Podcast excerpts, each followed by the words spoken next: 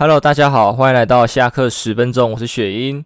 那本周的话也是非常的动荡不安呐、主要还是因为乌俄战争的事情。关于这场战争的话，因为我也不是说呃有在研究两国历史或是一些渊源的人，所以关于很详细的东西，一定是有更专业的人来由他们解说。那大家也欢迎去听他们的一些详细。那关于这个内容，如果太过艰涩的话，大家也可以不用那么的硬要去听那些东西。就是大概的情况，我觉得我们还是要关注一下，对吧？因为撇除乌俄的情势动荡影响到其他国家的情况之外呢，呃，既然在这个世代有人会发起战争的话，难保其他人不会跟着这么做。因为说实在的，在这个年代，我们真的很难想象会有战争这类事情发生。早在乌俄战争之前，我们就会在想说，呃，该不会以后都不会有战争嘛？对，以后都是高科技的时代啊，对，电脑害害干嘛的就就结束了，或是一些什么贸易战啊、经济上的制裁就结束了，不会去。弄死人，因为弄死人其实可能亏的还更多，把一些人家的建筑啊、建设给弄掉，可能亏的还更多之类的。但是在讲这些话的当下，我们应该还要知道说，像之前阿富汗、以色列，还有一些其他地方、一些国家，都还是有一些呃纷争的，对，还是有士兵在场上作战的这样子。所以可能相差太远吧，所以大家才没有去注意到这件事情。也有可能是说，呃。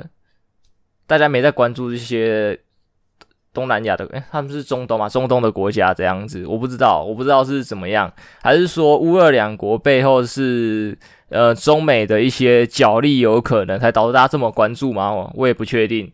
对，就是其实在这个时代还是有在发生一些战争的，所以当初大家怎么会没有想到会有这个结果，我也是不确定的。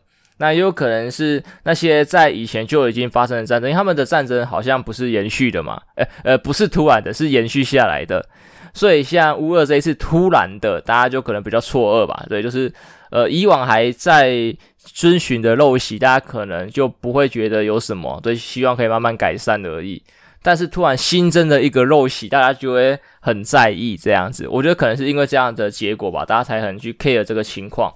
还是说，其实，在台湾的话，可能会常常听到一句，像之前在选举的时候，很常听到“今日香港，明日台湾”。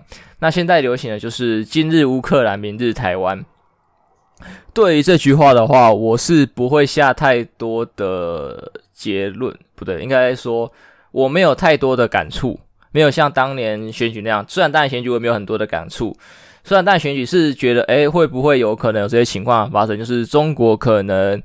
呃，大力的想要收复嘛，因为当时收复香港这样子，导致有一些人民跟政府的冲突。那对于台湾会不会有一样的状况？这个不知道，这个真的不知道。呃，或许是看背后有没有人在撑腰吧。因为香港的背后之前是英国统治嘛，所以是英属香港嘛，当初是这样。那英国跟香港中间这么个距离，或是一些战略位置、经济什么的，我不知道有没有一些牵扯，因为。我没有去深入调查，不是很了解，所以假设说是没有的话，会不会就是香港对英国来说没有太重要的利益？如果去跟中国角力的话，花费的心力跟资源都会比把香港还给中国还要来得多，所以他们可能就不会去争取这一块。可是像台湾的话，自古以来我们都听到的是台湾位居这个太平洋跟南海峡中间一个重要的战略地带，如果台湾被中国拿走了，那对美国来说就很不妙。对，台湾被美国拿走，对中国来说就很不妙，所以才变成两国的角力，一直以来都这样嘛。像最近我看的《茶经》也是，虽然《茶经》已经就是完结很久了，我最近才看完，这样就是台湾一直以来都有这个定位。但是我在想说，呃，其实过了这么久，科技进步到现在的话，这个战略位置的重要性还高不高？对，因为当初战略位置会不会是根据当时的？呃，军备嘛，当时的武器啊、船啊什么的来评估的，就是哎呦，如果有这块地，我们可以先派一些舰队干嘛在这里休整还是什么的，就很方便。但是科技进步成这样，会飞的或是水里游的都已经这么的先进了，会不会其实这块岛没有那么的重要？这我是不知道。但是如果真的没有我想象中那么重要的话，那其实美国应该也不太要争取了吧？还是说，其实像我所讲的，我自己认为现在。呃，别人都说中国会打打下台湾干嘛之类的，我认为这些是几率很低的事情，是因为我觉得台积电太猛了。毕竟台积电的制程，他们的半导体是在技术太领先于世界各地的国家，所以如果真的发生战争，台湾岛这么小嘛，你要怎么避免不去砸到台积电的厂，或是弄死台积电的人？这个是很难的事情。所以我想说，呃，台积的价值大于台湾这块土地的价值，我的认为啦，我的认为。所以如果我是中国的话，我不会这么贸然的进攻，对，我会用一些可能台面下的。战争，对，挖台阶的人过来，或者挖技术过来，对，这时候我就不需要去争争抢这个岛，这岛对来说可有可无，重点是他们的技术，我是我是这么认为，就是对，不打过来的原因是这样的，因为打过来损失其实比较大，因为战争来说要耗费的人力跟资源都非常的多，所以如果没有好处的话，何必战争？因为现在人我觉得不会去争一口气吧。对，当初可能还会为了争一口气，还是为了什么解放、为了自由等等这些各种理由在战争。那我们时代已经发展成这么稳定了，大家的观念啊、生活都很稳定的情况下，我觉得最主要重的就是利益，而不是那些个人主义或是理想之类的东西。所以没有利益的话，我觉得就不会战争。像乌俄应该也是吧？对，当初不是冠冕堂皇的说，呃。要收复乌克兰嘛，自己人干嘛之类的吧？我觉得有很多各种这样的大义的理由，但是大家现在应该还是比较偏向说，可能关于石油或是天然气的进出口的一些问题、一些利益的关系，才导致要收乌克兰，甚至还有还有收其他国家的可能性。对，当然还有一个讲法是说，我看到别人说，因为其他的国家像北约还是什么挖哥的，都还在扩张嘛之类的嘛。那大家也都排挤俄罗斯，对，排挤就是这种共产集权的国家，所以会不会是说乌克兰不乌克兰，俄罗斯今天再不出兵或是有一些举动的话啦，他就是被别人吃掉，那他逼不得已的。先不管他的思想是什么，因为说真的，对我来说。往大的看，不管是共产还是民主等等的，我觉得只是一些想法上的不同，就是立场上的不同而已，没有一个呃对错，没有一个对错，因为在这个制度底下都有过得好的人民，对吧？虽然大家都很喜欢在笑说，呃，那些大陆同胞过得不好啊，井蛙啊，干嘛被中共洗脑，但实际去跟他们真的人了解过、聊过之后，就会觉得其实也还好，不是所有人都这么的偏激或怎么样的，只是可能在媒体上为了煽动情绪，为了有。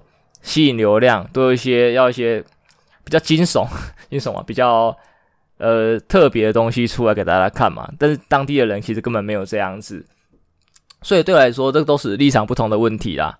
那既然这样子的话，会不会俄罗斯也是被逼不得已？也不是说我在帮坏人说好话，只是说我在想过这个可能性，因为很多事情都没有对错，只是立场的不同而已。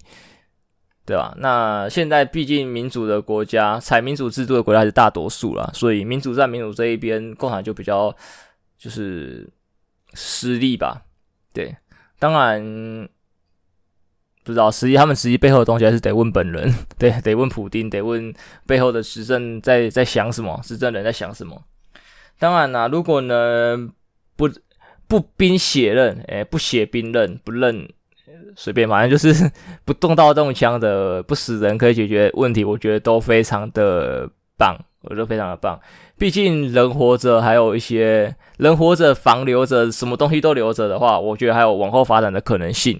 但是人死了，房倒了，器材没了，那个发展起来就很难。就像我刚才讲的，就像中国真的来台湾偷台积电的技术，也比他直接把台湾轰掉好。因为他技术偷走了，我们可以可以再想新的技术，再变得更强。然后再想办法怎么防偷之类，但是人没了，这个技术就会有个断层，就是这样。科技是这样子啊，很多科学家可能很厉害，但是如果科厉害的科学家死掉了，可能就会有一些呃科技上的断层出现。那这个断层其实是不好弥补的。对，科学的推进都是有一票很努力的人加一两个天才在领导，我认为啦，对吧？因为很努力的人不会去，不一定有办法突破，但是就是有一两个天才然后突破，再加上这些努力的人一起研究之后，就把。科技力整个推上去，就一路往上推，一路往上推这样子，所以出现断层，我觉得对世界上的科技是会有阻碍的。所以我还觉得，只要不死人，其他的手段，一些技能手段都是可以接受的。因为毕竟所有的国家都想壮大。对，如果台湾可以，台湾怎么不可？怎么会不想把中国吃下来？对，什么日本、韩国怎么会不想把全世界吃下来？对吧？如果可以，大家都想把全世界吃下来吧，只是没有那个能耐嘛，没有那个本事可以吃嘛，对不对？不要说什么大家都 peace peace 啊，一定会有想吃的想法，因为你，你看你吃的越多的国家，你就越多的资源，越多的权利，谁不要呢？钱与权是大家最不能阻挡的欲望吧，对吧？金钱与权力是欲望之根本，欲望之恶嘛。不知道可不可以这么说？对，大家通常都很难抵抗啊，对不对？大家你看，大家都想要财富自由，对，大家都想要，呃，阿姨不想，也没有都想要，对，反正大家都想要钱嘛，对不对？钱买不到快乐，那一定是你花的不够多，不然你把钱给我，我会快乐，我会快乐，这样子。总之，乌二的事情大概聊到这里吧，我也觉得是。希望他们能赶快，因为我现在最新收到消息是在谈判的嘛，希望他们可以谈一个结果，就停下来吧，不要再打了。因为毕竟这打下来，大家影响都很大，大家影响都很大，各种资源、各个国家的影响都大。更更大的可能是当地的人民、他们的家庭，对军人们的家庭等等之类的平民的家庭，都会影响很大。就是很多人就是遭这个无妄之灾嘛，我就是无妄之灾，就是没有必要打啊，对不对？没有必要打，因为这样打来打去有料吗？没料嘛，对不对？如果真的怎么了，我说了嘛，这背后可能有一些其他国家的的触手在里面。那你看俄罗斯打乌克兰啊，可能就小国打小国啊。如果背后大国出来帮，跳出来帮嘞，啊，你还不是被打回去啊？如果你背后有人想要 OK 啊，那再打回来，那就是损失越来越扩大，越来越扩大而已啊。因为你看，我们从以前的历史就可以知道，战后重建都不是一件容易的事情。没错，对，所以希望他们能和平的，呃，解决这整个事件吧，解决这整个事件吧。对啊，好啦，哀伤的讲完了，我们来讲一点快乐的，好了。因为其实快乐的话，就像上周，没错，今天是礼拜一嘛，所以要讲到上周六，我们就看的《咒术回战》的剧场版。我非常的想要看那个四 D，因为四 D 的那个该怎么讲，那个特点就是那个血神阵、伊古雪神阵超帅，好想要。虽然四 D 的票价不菲，但是我觉得可以是值得的。在当年我看四 D 电影以前，我都觉得四 D 可能有点浪费钱啊，那只会动而已啊，干嘛？这我觉得还好。但是我觉得这个是一个辅助性的东西，你还是要挑东西看。如果这个技术搭配在正确的。电影作品上面的话，我觉得就会出现一个一加一大于二的效果。像我的第一次四 D 的体验是在《游戏人生 L 罗》的剧场版里面，哇，超赞！它的震动啊、摇晃啊、喷水啊等等的，完所有的效果是完全震撼到我的。它完全打破了我对四 D 的刻板印象，让我就是以后在看片的时候还是想看四 D，但是可能就是比较偏向于看一些呃动作片、爽片之后才会看。因为毕竟这种增加效果的东西，你看文艺片是没什么屁用的。对，你顶多他们在一些一堆文戏的时候，给你放个线香啊，那叫什么檀香啊，闻起来香香的，还是之类的，有风有水，啊，可能也有一些不错的效果啊。可是加的分可能没那么多，效果没那么震撼。对，不像一些动作片的话，哇，那个声光效果，也是那种嘣嘣嘣啊，那个喷风啊，哦，干嘛之类的，喷水啊。还是说什么像之前看那个《刀剑神域》电影版，不是有亚丝娜洗澡的画面嘛？我是没看，听说有。然后一阵恶男在上面说什么：“呃，亚丝娜洗澡水好香，干超恶心，对啊之类的。”我觉得都是不错的一个体验啊。所以像这一次的咒术，我就很想看，因为咒术如果有看动画或是动动画或是漫画的人，应该都知道，它应该也算是爽片或是动作片的一种类型的动漫这样子。所以，如果搭配四 D 的效果的话，我觉得会一加一大于二。但是，主要这次主修的朋友们，我们就大家说好说他们会看二 D，大家先看二 D 好。如果觉得不错的话，他们再去刷四 D。然后后来才知道他们是不知道四 D 的特点多么的赞呢，然后他们以为台中没四 D 这样子，所以就没有看了。我想，干，我在群组有讲啊，怎么大家都无视我的话，是不是？那算了算了，有可能沟通上有点误会，但是也不是很重要，就跟大家一样吧，就是去看了二 D。那这次看起来，我也觉得二 D 的就差不多了，就差不多了。对，因为以下不爆雷啦，以下不爆雷。我想我实际观看的体验哈，我觉得说，在这这一部《咒术回战》利罗的剧场版里面，很多的片段该怎么讲？我觉得是电影版太太赶了，因为它一集讲完的话，呃，我觉得是篇幅不够啦，所以有点赶。它很多战斗画面来说都太浓缩了，太浓缩了。他应该可以再打久一点，或是再帅一点什么的。那有可能是漫画就这样设计，因为我后来才知道说他这一篇是漫画番外篇出来弄出来的，我不知道，所以我我也没去看过他的这取这取这一部动画的漫画内容长什么样子，所以有可能漫画就画成这个样子，所以他就没办法呈现这个样子，这样我就认了。那如果是动画有改过，把它变短的话，那我就觉得偏可惜，因为该怎么讲？像很多战画面，我觉得就是蓝五十趴，就是哦有情绪起来了，BGM 有咯，然后充血开始充咯，哦充了五十趴咯，我快站起来咯。结果啊打完了，诶诶，对，就就觉得很可惜，对，他没有把你的情绪冲到个高峰，没有冲到八十趴、九十趴、一百趴，所以我还觉得诶这部看四 D 好像有一点还好哦，对，不然的话一般来说像利落吧，利落情绪我觉得推得很足。不对，两部都是利落，游戏人生利落啊，情绪推得很足，所以我就觉得哦，干四 D 超爽。我回家再刷一次二 D，还是觉得很好看。就是主要的可能比较偏文的部分的，但是如果有机会再看一次利落的四 D，我觉得诶有游戏人生利落四 D 这样，我觉得有，我会有兴趣这样子。大家也可以多去体验看看，如果不是差那一点点钱的话。我是觉得有时候大家可以给四 D 电一个机会，就是慢慢的你会知道你什么片可以挑四 D 看，什么片就是看二 D 就好了这样子。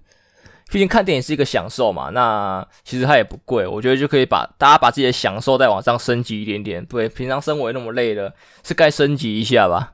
对，不要对自己这么的吝啬，对自己好一点，对啊，不然的话，对身体就容易紧绷不舒服嘛，就像我一样。嘿，结果上礼拜就去增肌了，身体真的很不舒服。我身体应该说不舒服很久了，大家都知道我身上的病不少嘛。那有一个呃，有一个病根还蛮久，就是我的腰会一直长期的酸痛，然后我的脚踝转就会有那个咔咔的声音，对，然后我的腿还会酸啊麻干嘛之类的。那最近就是一直麻，我觉得哦好像很不妙，因为一般来说会酸就其实是身体的一个。呃，紧松了嘛，但是到麻的时候就很可怕了，因为麻的话有可能就已经压迫到神经或是什么的，或是更严重的情况发生。所以如果大家突然发现你自己身体会莫名其妙的麻的时候，我觉得一定要就医，一定要就医。那我也不是没就医，在一年多前我就有找过很多医院诊所去做治疗，那医生也有给一些猜测的想法，然后也有各种不同的治疗方式，但是最后每一个都是以失败告终。所以我后来想说，我就不打算处理了，反正这点这点酸痛我还是忍受得住。这么多年来都这样了，我不差后续的这几年这样子，只要他不要再变坏就好。对，直到最近他开始会麻，都要啊干完了，出事了。然后最近就是看到有那个整集的广告，整集我们应该都有在网络上看过吧？就是一堆网红妹子，通常啦，对，应该比较有点阅，会去找那种整集师傅，他们应该是什么美式整集哦，还是啥小的，就是把你用在那个 那个他们专业那种有个洞的床上啊，然后拉你的脖子啊，啥小的，然后咔咔咔咔咔，啊，然后那妹子就啊啊啊这样子的那一种，对。就是对那种整集，就是哦，那个拉一拉之后，哦，你头转得过去了，诶啊，你下腰可以下多少嘞？你的手可以拉到后面，干嘛的？就是哇，超神奇，整个骨头放开那一种，我就很有兴趣。但是不知道台中哪里有，也不知道该怎么查。因为一般我们都知道那个叫呃整腹推拿，那整复推拿跟整集可能还是有一点落差吧，我觉得。对，所以就没有。然后我也很久没按摩。嗯，跟按摩有关系吗？有，我平常都会去按摩，以前。可是按摩很贵，所以通常我都是寒暑假回台中的时候就一次这样子。好，不重要，这不重要，这边多的跳过。对，就是刚好看到有整集啊，那家店也是因为我之前在找按摩店的时候刚好看到的，就是刚好在我家附近，然后他的脚底按摩家就是全身按摩加好像一千出头吧，就是有优惠还蛮便宜的。然后听说评价也不错，我就很有兴趣，就持续的关注。我关注了他到改名到现在跟另外一家。呃，工作室合并，对，我这一年看这家公司的不断变化，我都还没去过。结果后来看，哎，他们有一个新的整集的业务，我就挑战看看的，就觉得哎还不错，整集一小时一千两百块钱，报这可以吧？这个网络上都有公开资讯的啊，反正我没讲名字，就去给他整整一整，哦，爆肝痛。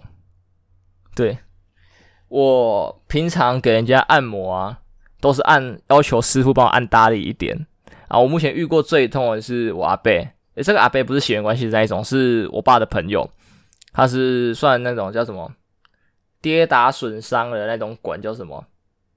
哦，武术馆吧，武术馆嘛的的的师傅啦，所以他也会一点武术馆以前都会嘛，帮别人就是跌打损伤啊，敲敲脊椎啊，干嘛这些他们都会这个功夫，就给他敲啊，那就只是稍微敲一敲，按一按，然后贴个药膏，就很快很快。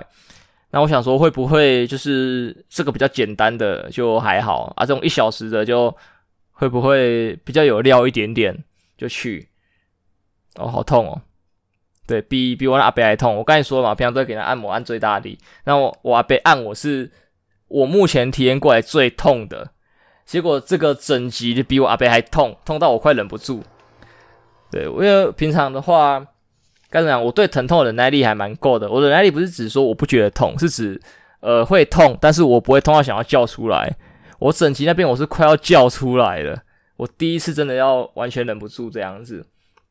那其实很多过程不像我们影片上看到那样，因为可能 YouTube 的篇幅有限，或者是为了吸引眼球吧，才就是那种咔咔咔的时候搭配妹子的淫叫声的画面比较多，然后弄得那个咔咔咔很痛。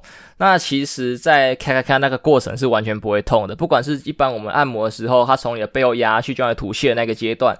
还是说我在整集的过程中，他去折凹我的脚骨、脖子骨，我也不知道，反正就是各种骨头在拉的时候，我都不觉得那个是痛的，就是哦，爽一下这样而已，就咔很大声。最痛是他在按我的筋的时候，他按那个筋路的方式跟按摩有点不一样，手法不太一样啊，是不是同一条筋我不确定，但是我可以肯定说非常的痛。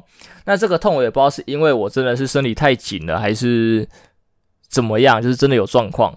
因为师傅是有跟我讲说，他发现我的那个筋特别紧，对，紧紧到爆。他说没有看过这么紧的，对，这就开始问说我是不是常年喝冰水啊，常年在冷气房下之类等等的状况。那大家知道吗？我去年八月家里才刚有冷气，而且马上回来没多久就冬天了，所以就用不到冷气。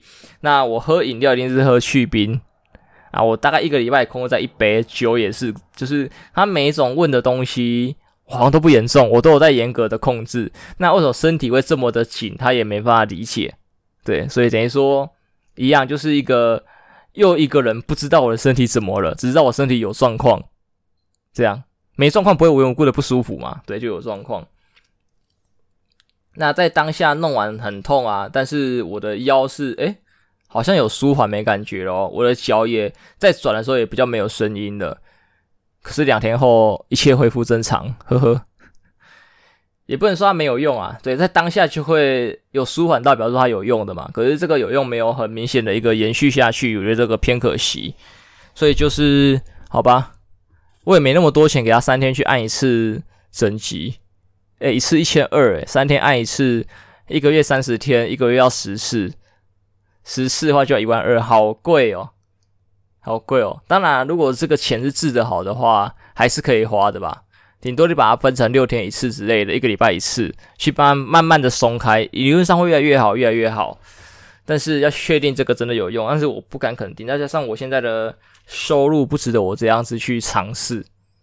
对，我觉得健保真的是一个好东西。很多人的病不去治，真的是因为穷。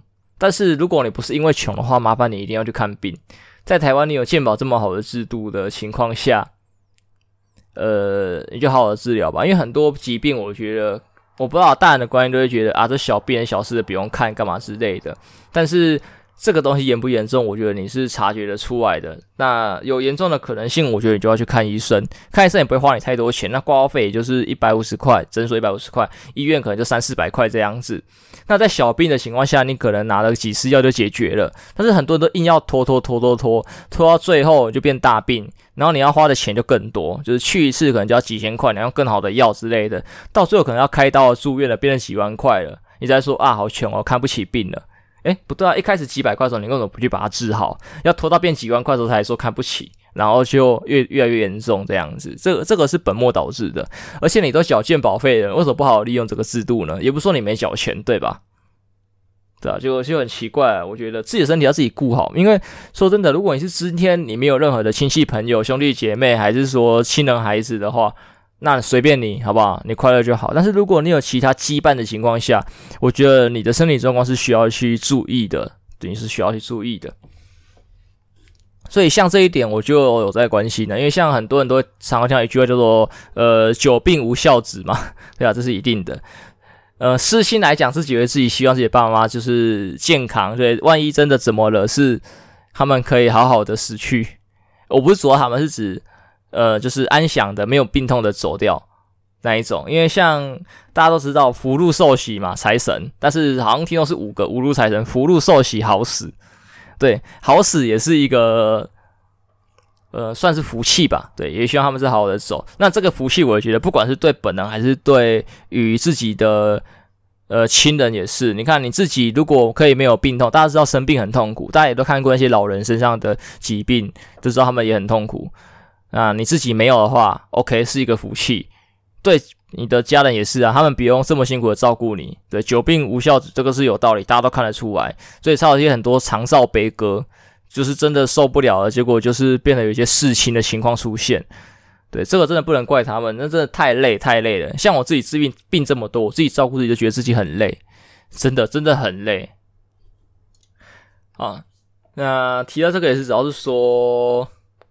前几天去弄疫苗吧，对，大家应该知道我去做疫苗人体试验，那试验也算是告一个段落了。最后一次的回诊，经过中国医的时候，就有特别去注意到，呃，那个叫什么？器官捐赠的那个同意书的事情，诶，从我高中的时候就一直有在关心器官捐赠的这件事情了。我是希望说，如果自己真的用不到这些器官的话，是可以好好的给其他人再利用的。一定有更多人想要活下去，他们需要这些器官。对，既然我用不到了，何不把我的给他们用呢？这样不是很好吗？因为真的我人都死了，我用不到了嘛。对，不用浪费嘛，对不对？其他东西我觉得也是同理啊，不一定是指器官这样子。好。所以就特别去找他们的柜台，那就很刚好的看到在路口不远处就摆一个柜台，我觉得很棒，可能上天的指引吧，我也不知道。对，因为以前都没有特别去注意到，然后这次突然想到要去找的时候，就很刚好在我呃眼睛可及的地方就有一个柜台，我就去跟他们要了那个同意书来填。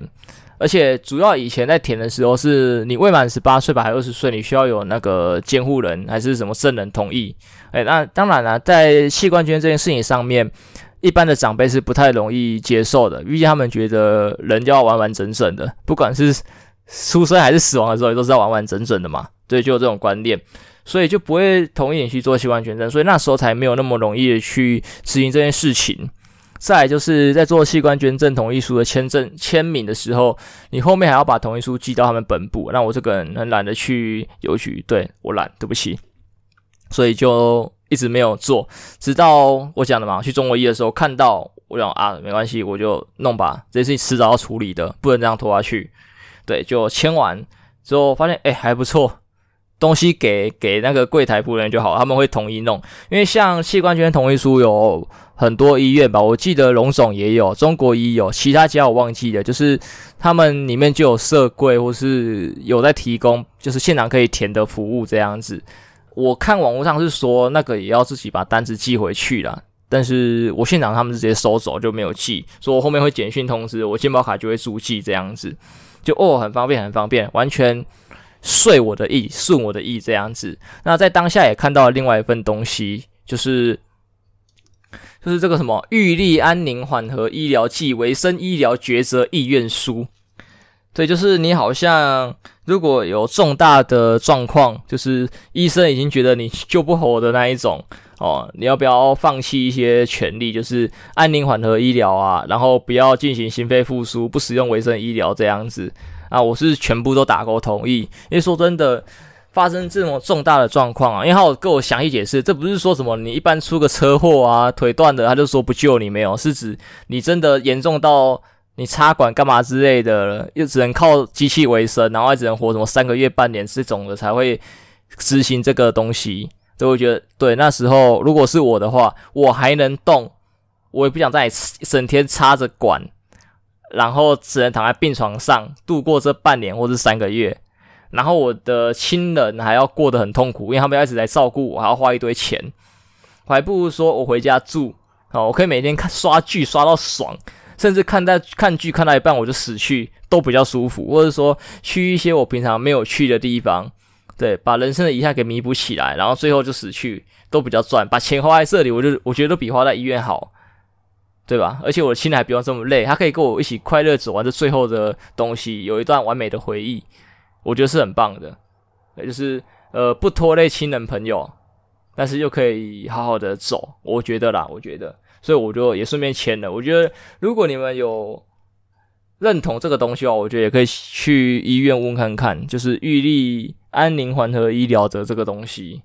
对，应该网络上找也有，不过网络上找那个单子来填后，我记得要有见证人这样子。对，这种东西都有见证人啊，这没有办法，因为毕竟它算是一个重大的决定。但是我觉得这个提早决定是一个不错的选择。所以就是不会在最后你真的怎么了，你的亲人在那里抉择，有的人可能觉得呃经济扛不住，但是有人觉得硬要扛，然后硬要照顾干嘛之类，就是对他们来说也是一个负担跟麻烦。但是如果您提前决定好了，你就希望他们尊重你，然后他们也不会有那么多的纷争了吧？毕竟你已经决定了，当然他们可能因为爱你还是干嘛之类的，我觉得可能会想要希望你活着，但是我觉得你可以跟他们讲好。在平常生活的时候，就跟自己亲人讲好你的观念是什么，为什么这么想？我觉得大家都可以同意的吧。我觉得我刚才的想法也很好，就是说真的，如果我还有三年六年可以活，呃，不要躺在床上啊，对，就是吃药还是定期回去做治疗，可以活个三年六年，我觉得还 OK。但是我现在只能在床上，除了病床我哪里都去不了的情况下，要只剩三个月六个月。那还是算了吧，不如我回家刷剧刷到爽，打电动打到爽，对，每天炸鸡薯条可乐吃到爽，都比较好，我觉得都比较好，花的钱少，快乐还更大。说真的，你在医院插那个管很不舒服，很不舒服，对啊，所以大家可以注意一下这个东西。哇，今天这一集都好哈扣哦，就是虽然谈的东西比较。比较深一点，但是我觉得是一个可以提早考虑的事情。所以决定这件事情没有多难啊，反正就是你最后后悔了再取消掉就好了，也不是说不行取消的东西。对，但是我觉得利大于弊，整体来说利大于弊。怎么觉得我在推广？我是负责推广那个什么，那个玉立安宁跟那个的。对，虽然我也蛮推广安乐安乐死的，因为有些人也觉得这半年没有什么要拖。对，直接安乐死可能更快，因为有些病真的太太不舒服了，有些真的会很不舒服。有有看过的应该都知道啦，有看过应该都知道。总之就这个样子吧。这一集就是祝大家身体健康，希望战争不要再持续了。就这样吧。那我们下周再见。希望下一周我可以完全不要提到跟乌俄有关的事情，就是这一周他们谈判谈好了，然后开始撤兵了，然后就告一段落了。对，下一周我们就是在一个 happy 的开始，对吧？我觉得这样是很棒的一件事情，对吧？大家，你快乐我快乐，不是很好吗？对不对？人民最重要的就只是呃安居乐业，对，一般人民也没有要求太多，只要安居乐业大家就够了。对，就是市井小民的幸福吧。好了，本期节目就先到这边告一个段落了，我们下周再见，拜拜。